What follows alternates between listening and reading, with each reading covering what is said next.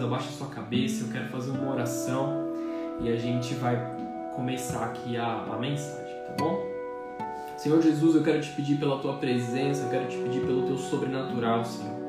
Que o Senhor venha marcar as nossas vidas, venha marcar a nossa casa, Senhor, venha marcar a nossa igreja, Senhor, venha marcar cada uma das pessoas que está assistindo essa mensagem online, que vai assistir essa gravação, Senhor, em nome de Jesus que eles sejam cheios da tua presença, cheios da tua glória, cheios da tua sobrenaturalidade, Deus.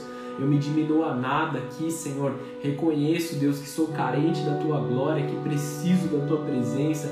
Vem limpar as minhas mãos, vem limpar o meu coração também, para que não tenha nada de mim aqui, Senhor, e seja tudo a tua presença, tudo a tua vontade, Senhor, sendo derramada na vida dos teus filhos, Deus. Em nome de Jesus, nos usa como um canal da tua glória, um canal da tua presença e faz algo sobrenatural no meio de nós, em nome de Jesus. Amém. Amém. Então vamos lá, o pessoal está conectando aí, já manda um, um amém, manda um glória a Deus aí. Se você quiser falar da sua cidade, eu sei que tem pessoas de outras cidades aqui conectando mas no final aqui da, da live eu mando um abraço para todo mundo, tá bom? Eu não quero me estender muito, não quero ficar por muito tempo aqui na live, eu quero só transmitir a mensagem mesmo e deixa o Espírito Santo falar com você, beleza? É, então vai ser algo mais breve aqui, mas acompanha aí comigo na medida do que é possível.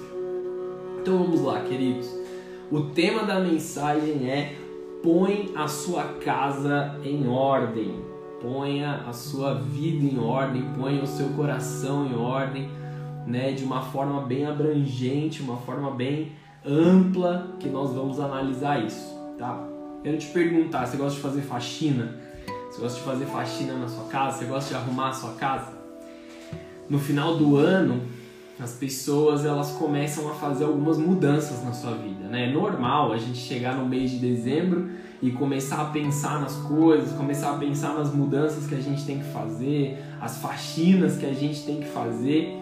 E não tem nada de errado com isso. A gente se programar para a entrada de um novo ano, se programar para a entrada de um, de, uma nova, de um novo formato de viver, de uma nova de um novo pensamento. Às vezes nós precisamos realmente remover algumas coisas do nosso dia a dia para que a gente possa entrar no novo. Então, as pessoas fazem limpeza na sua casa, tiram coisas velhas, fazem doações daquilo que que está em bom estado, as coisas que são lixo já tira para fora da casa mesmo, já manda manda embora, né, para o local correto. As pessoas também têm o hábito de mudar é, mudar o guarda-roupa, comprar roupas novas, mudar cabelo, mudar dieta, mudar se matricular na academia. Olha só, Deus pode estar falando com você aí, já já já a hora, viu?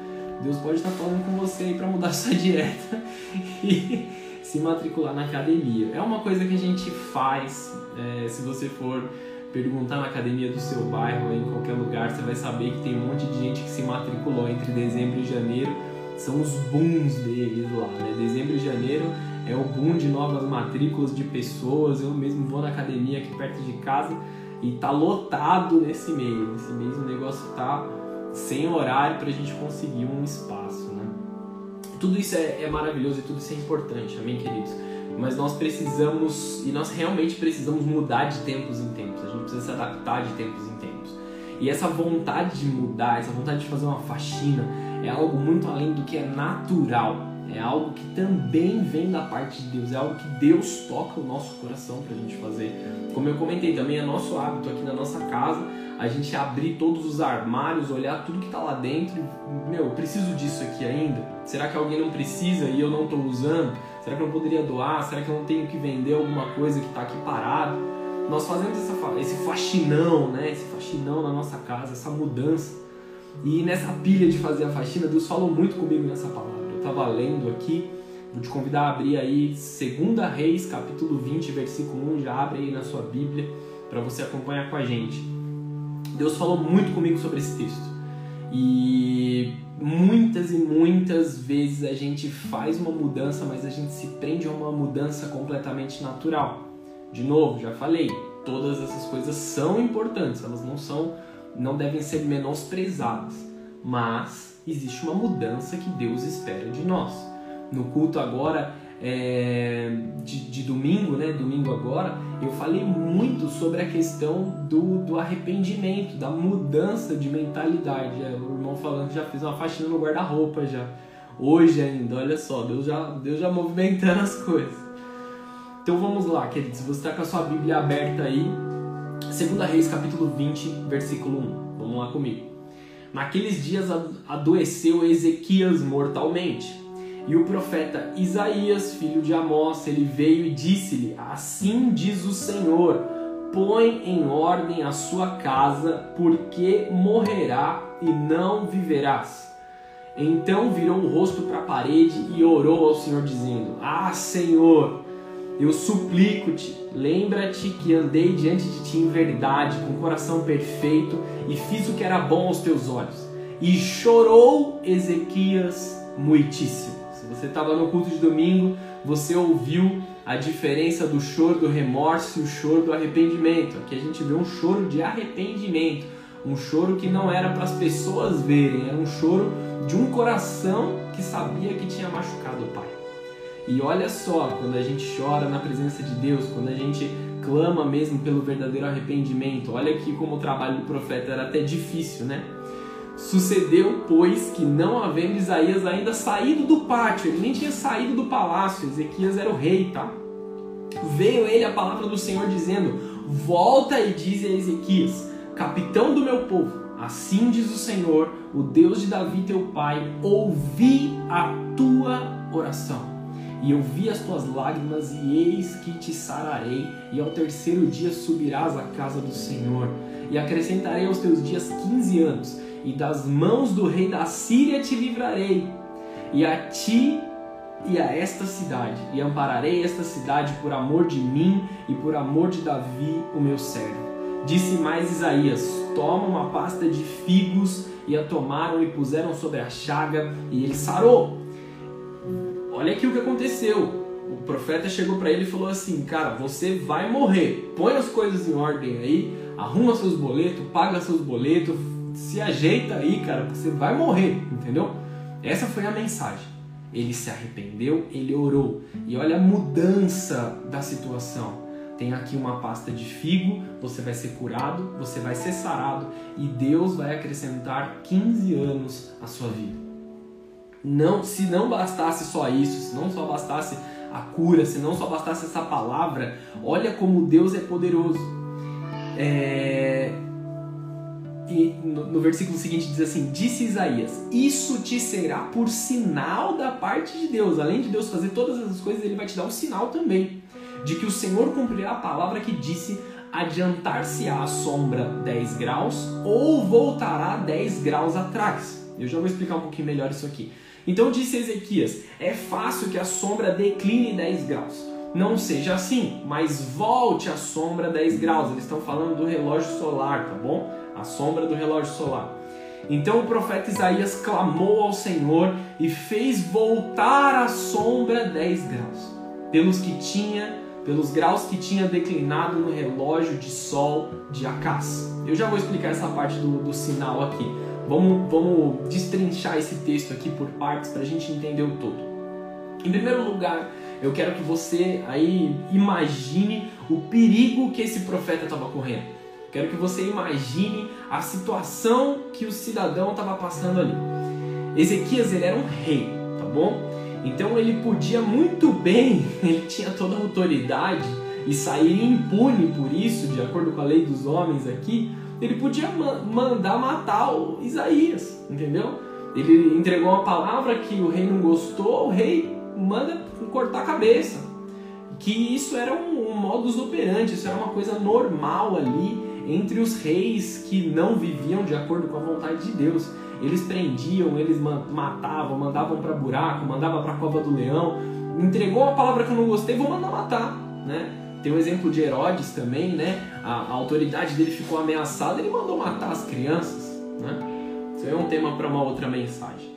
O profeta necessariamente ele tem que ter muita coragem para falar a palavra de Deus, principalmente para aqueles que estão em, em um lugar de autoridade mais elevado, em um lugar onde é, ele tem um, um, tipo de governo ou tipo de influência, né? Então os profetas eles têm, eles ficam ali certamente na, na berlinda, né? E a gente pode fazer um comparativo entre o perigo que o profeta estava correndo ali de, de falar uma palavra para Ezequias, né? E a rejeição dos dias atuais, da, dos líderes espirituais. Estou, obviamente, falando daqueles que fazem a vontade de Deus, que estão caminhando segundo a vontade de Deus. Muitas pessoas hoje estão pregando a palavra, trazendo ensino, trazendo repreensão no momento certo, trazendo o amor de Deus para a vida das pessoas, porém estão sendo rejeitados. Então já vem uma palavra sobre o teu coração aí. Não rejeite as profecias. Não rejeite a instrução daqueles que Deus colocou sobre a tua vida para cuidarem de você, para caminharem do seu lado. Amém? E aí, vamos fazer algumas perguntas aqui. Como que você recebe a palavra que vem de Deus para sua vida? Como que você recebe o evangelho na sua casa? Quando você ouve a palavra, quando você ouve algo, como você recebe no seu coração? Você tem um coração aberto para ouvir e aplicar aquilo ou simplesmente você quer suprir uma necessidade, consumir alguma palavra bonita, ter uma emoção e permanecer do mesmo jeito? Você permite que a palavra toque o mais íntimo do seu coração? Pensa nisso. Como você responde ao Deus que fala a sua consciência? Uma vez que a gente ouviu a palavra, ela ficou dentro do nosso coração. A mensagem ficou aqui dentro do nosso coração. E talvez a gente não tenha reagido tão rápido como Ezequias reagiu, mas ela está lá dentro. Então sempre que a gente está ali pisando fora da linha, sempre que a gente está pensando em algo errado, Deus vem com a, com a palavra dele. Você tem certeza que você vai fazer isso? Você tem certeza que esse é o caminho certo? Você não acha que você está falando errado?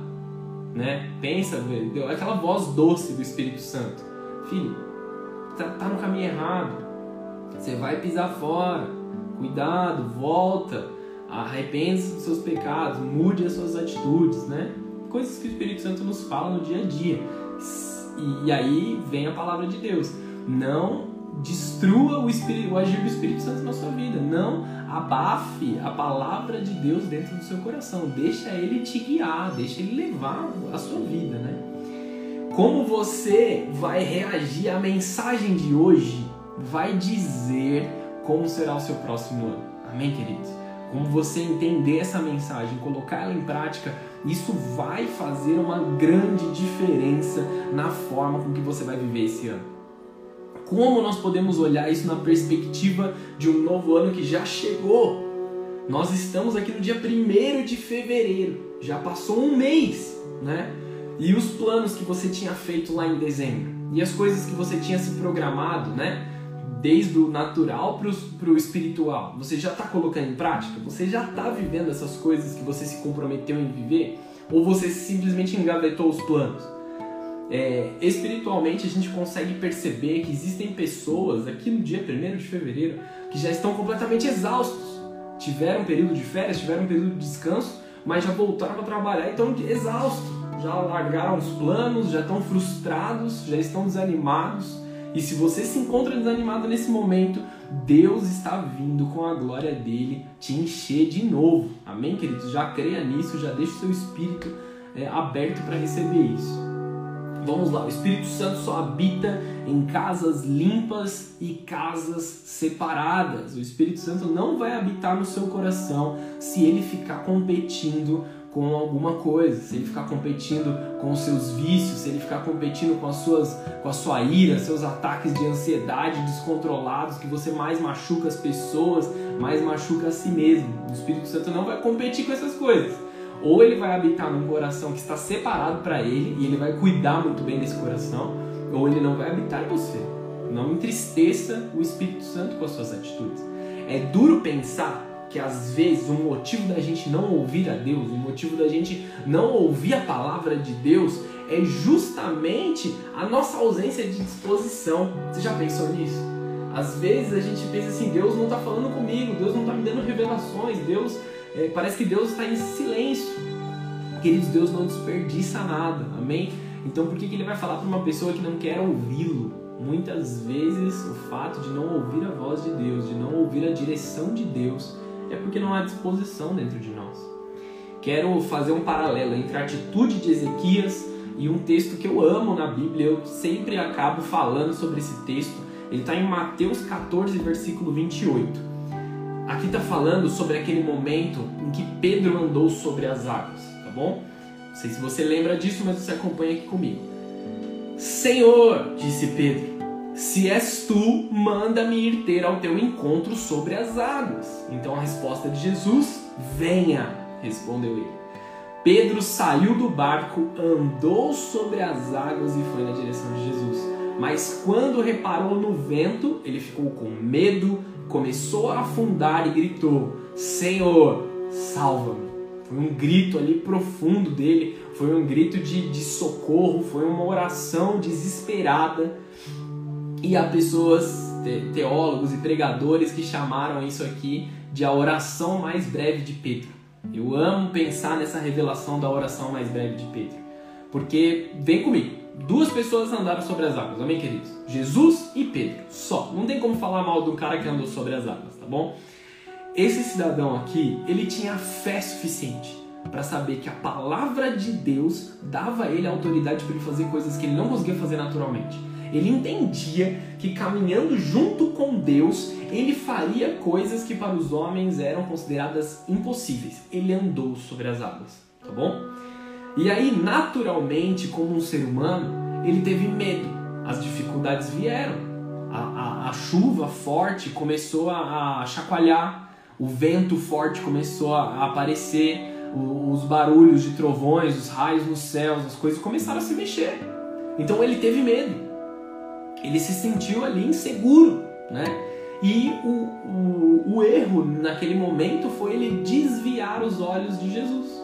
Ele estava olhando para Jesus, caminhando com Jesus e desviou o olhar. Olhou para o medo, olhou para a fonte do medo, olhou para a fonte da, da, do pavor dele, da angústia dele, da depressão, da ansiedade. Você já está entendendo o que eu quero dizer? Quando nós tiramos os nossos olhos de Jesus e nós olhamos para alguma coisa que nos causa o medo e focamos os nossos olhos nisso, a gente começa a afundar. Pedro começou a afundar. Ele começou a ir ali para um para algo que poderia ser é, a sua morte, amém? Num mar agitado ali, ele era pescador, sabia muito bem do que estava acontecendo. E eu quero que você pense na reação de Pedro, tá bom?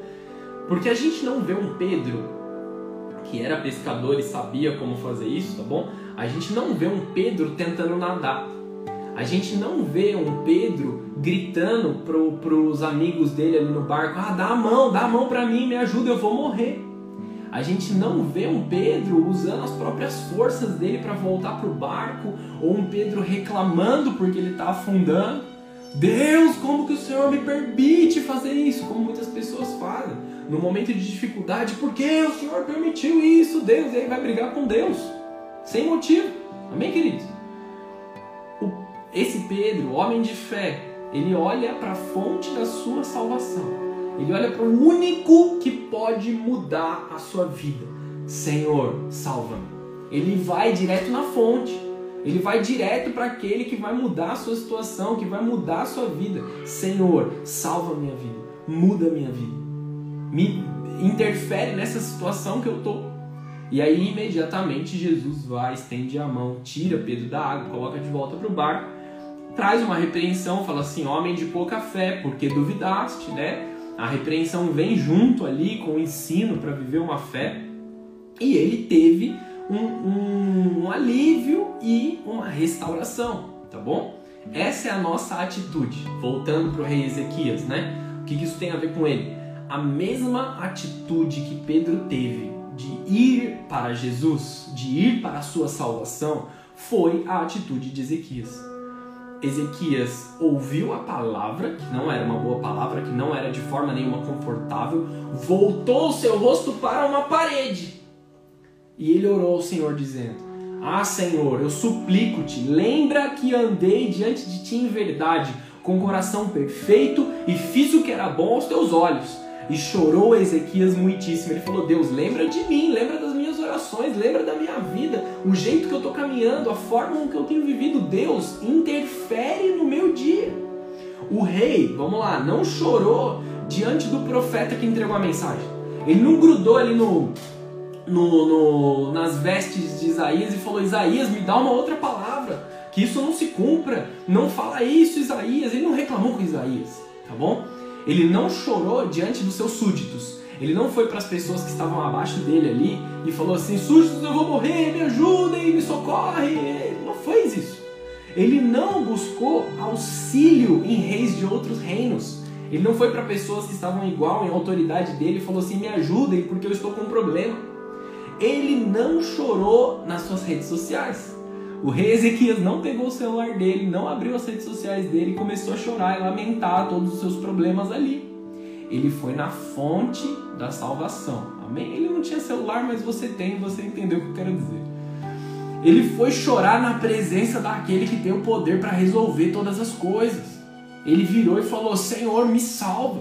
Senhor, lembra-te de mim. Senhor, muda a minha vida, muda a minha história, muda o meu caminho.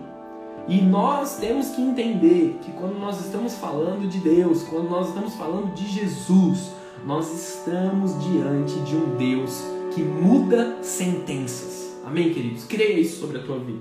Se você está passando por uma sentença de morte, se você está passando por uma sentença de doença, de dificuldade, creia que essa mensagem é real para o seu coração. Sucedeu, pois, vou ler de novo o texto aqui. Sucedeu, pois, que não havendo Isaías saído do meio do pátio, veio a ele a palavra do Senhor dizendo: Volta e dize a Ezequias, capitão do meu povo: Assim diz o Senhor, Deus de Davi, teu pai: Ouvi a sua oração, vi as tuas lágrimas, e eis que eu te sararei. E ao terceiro dia subirás à casa do Senhor. Amém, queridos? Deus está falando sobre você também. Eu estou vendo a sua oração. Eu estou vendo as suas lágrimas, eu vou te sarar. Deus tem a intenção de sarar, Deus tem a intenção de mudar a sua vida. E aí ele diz aqui: ao terceiro dia subirás à casa do Senhor. Era um costume deles. Depois de três dias que ele havia sido curado, eles vão prestar culto, prestar adoração no templo do Senhor. Amém? Muitas pessoas recebem cura, recebem restauração, recebem uma mudança de vida, mas não voltam para dar glória a Deus no templo do Senhor. Nós precisamos pensar nisso, tá bom? Acrescentarei aos teus dias 15 anos, é a palavra de Deus, e das mãos do rei da Síria te livrarei, a ti a esta cidade, e ampararei esta cidade por amor de mim, por amor de Davi, o meu servo. Deus mudou a sentença do rei do povo.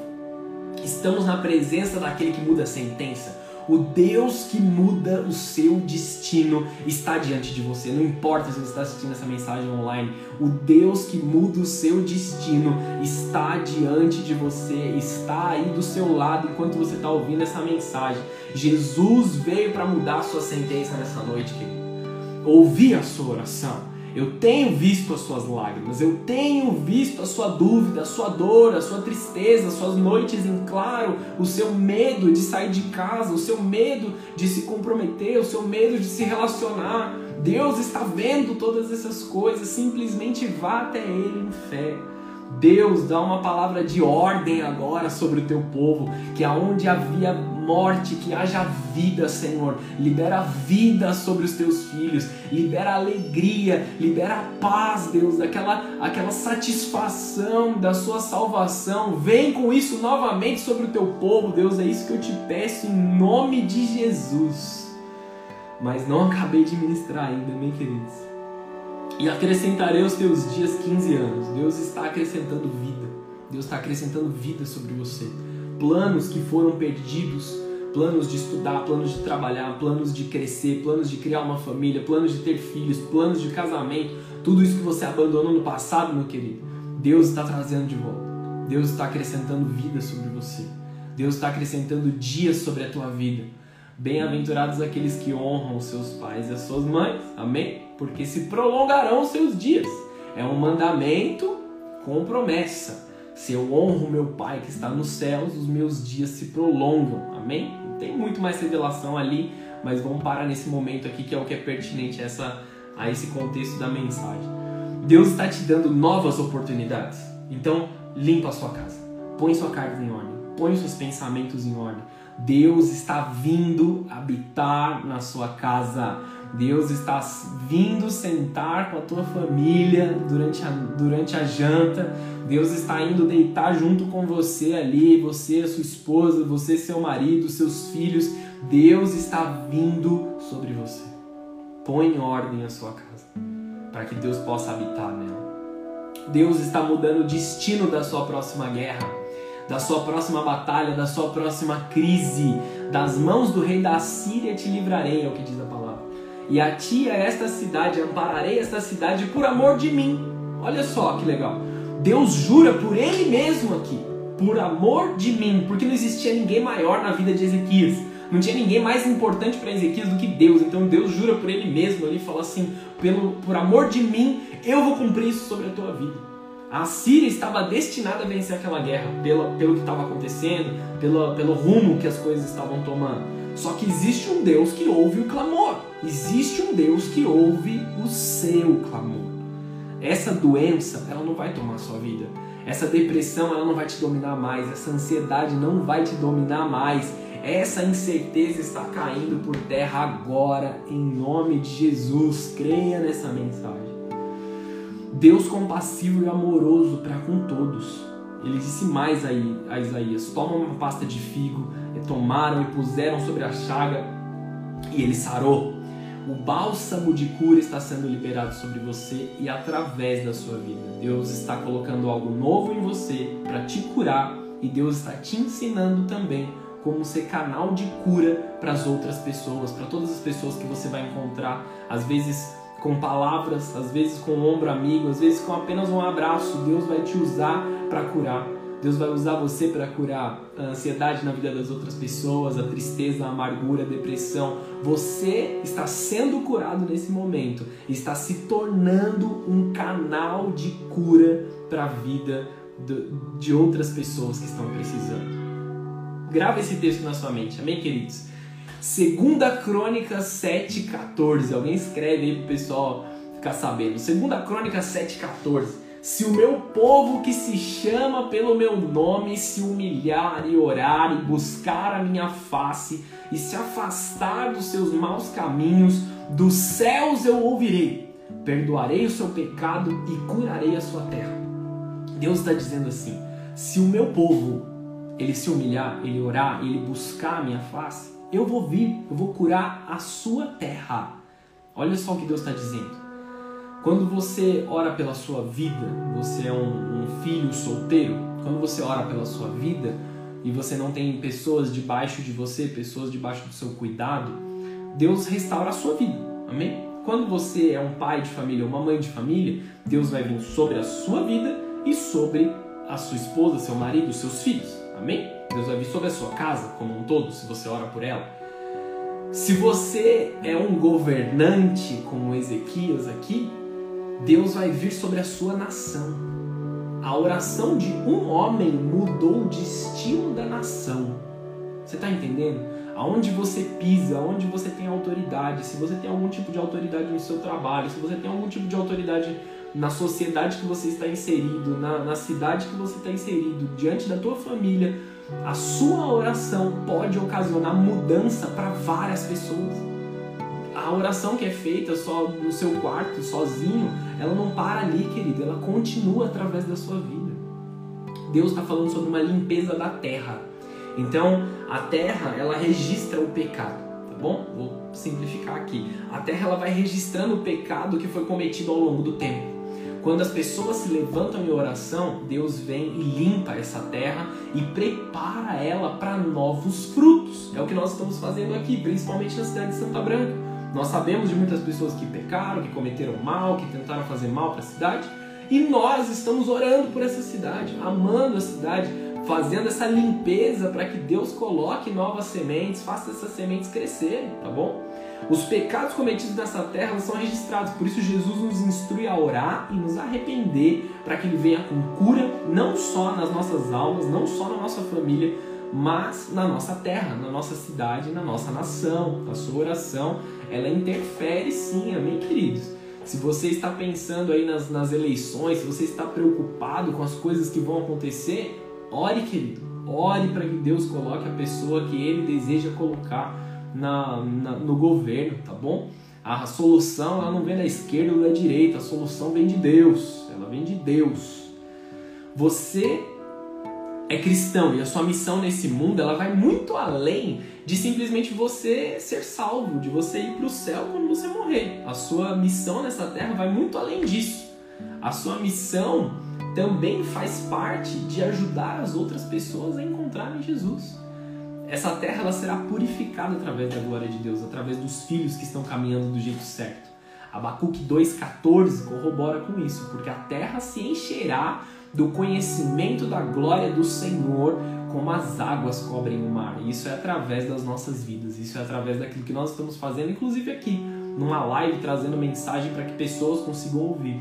Salmo 51, versículo 17: Os sacrifícios que agradam a Deus são um espírito quebrantado, um coração quebrantado e contrito. O, ó Deus, não desprezarás. Deus não despreza a sua oração, Deus não despreza o seu clamor, Deus não despreza a sua vontade de estar na presença dele. Amém, queridos? Deus pode mudar o tempo, Deus pode remir o tempo. Agora eu quero falar da parte que eu, eu me me intrigo mais nesse texto. Da mesma forma, muitos aqui podem estar pensando, mas para mim já era, pastor. Para mim, eu já perdi a oportunidade, eu perdi o tempo, é, a, a, oportunidade passou e eu não fui, eu fechei as portas lá no passado, vacilei, errei mesmo, errei com a minha família, errei no meu trabalho, seja a área que você errou, querido. Deus vem remir o tempo e eu vou te dizer porque isso é importante. Voltando para o texto aqui, Ezequias disse a Isaías: qual é o sinal que o Senhor me sarará? E de que ao terceiro dia subirei sobre a casa do Senhor. Eles estão falando aqui de um relógio de sol. Vou explicar, tá bom? Ao invés de ler aqui. O relógio de sol, o sol está no céu, ele nasce, ele se põe, então a sombra do relógio ela vai girando, tá certo? Para indicar quais são as horas. É assim que funciona o relógio de sol. E ele estava dizendo assim: Você quer, Ezequias, que, o, que a sombra adiante 10 graus? Adiantar 10 graus é normal. Quando passarem os minutos, os 10 graus vão adiantar, entendeu? Ele está indo para frente. Ele falou assim: Isso é muito fácil. Que voltem então os 10 graus. E o sinal que Deus deu para que, que Ezequias soubesse que a restauração estava vindo sobre a casa dele foi que o tempo voltou. Você está entendendo isso? Deus voltou o tempo. Isso é, isso é Bíblia, isso é palavra, amém, queridos? Isso aqui é verdade. O relógio solar, né? O sol nasce no leste, se põe no oeste, faz a sombra ali. E o que Deus faz? Faz o tempo voltar atrás. O relógio voltar 10 graus atrás significam 40 minutos, ou seja, Deus voltou o relógio em 40 minutos. Deus redimiu 40 minutos da vida dele. Talvez esses 40 minutos simbolizassem a última decisão que Ezequias tomou. A gente pode só especular em cima disso porque a Bíblia não diz. Mas por que o número 40? Deus ele dá um ciclo novo. 40 é o número bíblico que, se, que representa um ciclo. Deus está encerrando um ciclo na sua vida nesse momento e abrindo um novo ciclo sobre a tua vida, querido. Você está entendendo isso? Deus está remindo o tempo, as oportunidades passadas, elas voltam a se apresentar diante de você e agora você tem maturidade, você tem conhecimento, discernimento você sabe medir da forma correta as coisas que Deus pode fazer. Deus é tão poderoso que ele não só muda a sua sentença futura, ele, ele tem o poder e ele tem a vontade de, de restituir aquilo que foi perdido no passado. Jesus ele vem sobre a sua vida remir o tempo. Eu tô falando porque eu quero que você, tô falando várias vezes porque eu quero que você entenda isso. Ele não se importa de fazer um sinal que vai marcar a humanidade toda. Pensa só, era um rei de uma nação. Só que Deus não voltou o tempo só para Israel naquele momento. Deus voltou o tempo para a humanidade toda. Todo mundo que estava lá viu o relógio voltando. Em todas as nações, em todos os lugares, todos viram o relógio voltando. Deus fez um sinal que marcou a humanidade, que está registrado ali na história toda oportunidade perdida no tempo do mundo, toda vez que você negou uma bênção ou que você se perdeu do caminho e que te levou a caminhar mais tempo no deserto ainda, Jesus vem remir o tempo sobre você agora. As oportunidades novas estão vindo, os caminhos novos estão sendo apresentados agora. Põe a sua casa em ordem e se prepara, querido. Se prepara. Apocalipse 21, 5. E o que estava assentado sobre o trono disse: Eis que faço novas todas as coisas. E disse-me: Escreve, porque essas são as palavras verdadeiras e fiéis. Esse é o seu destino, amém, queridos? Deus tem muitas coisas para esse tempo, para esses fins dos tempos, e muitas situações vão se desdobrar ainda, mas este é o final. Farei novas todas as coisas.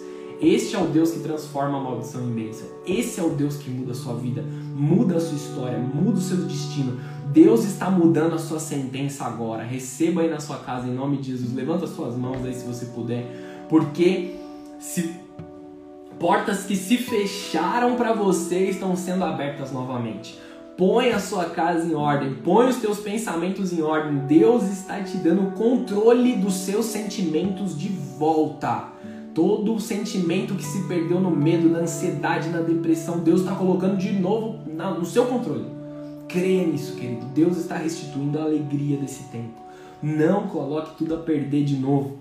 Eis que faço novas todas as coisas. A arrumação que Deus espera de nós é um arrependimento verdadeiro, é um arrependimento vivo, é um arrependimento significativo. Vou encerrar com essa parte aqui, amém, querido? Estou ficando animado, estou com medo de, de ficar muito alto aqui e atrapalhar os vizinhos.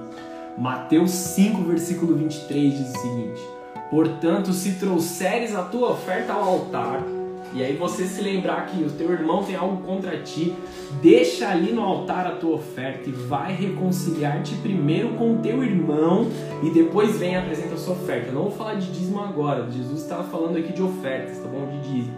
Só que o que ele estava falando é sobre o coração do ofertante. Ele está falando do coração daquele que apresenta algo. Então, às vezes, nós vamos para a igreja para adorar, para apresentar a nossa, a nossa oferta de adoração. Nós estamos prestando um culto a Deus, nós estamos dando tempo da nossa vida para Deus. Deus vai receber essa hora aqui para que eu esteja lendo a Bíblia, para que eu esteja orando e tal. Como está o coração do ofertante é muito mais importante do que a oferta.